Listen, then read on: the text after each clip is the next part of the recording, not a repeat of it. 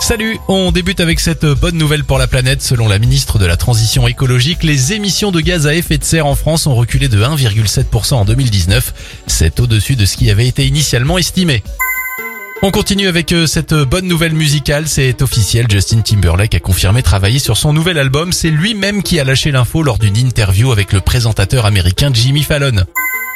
Enfin, très bonne nouvelle sur le front de l'emploi, le groupe Manitou, leader de la manutention tout-terrain, annonce qu'il va recruter 80 intérimaires d'ici mars et 40 autres début juin. Ces recrutements auront lieu partout en France, sur tous les sites du groupe.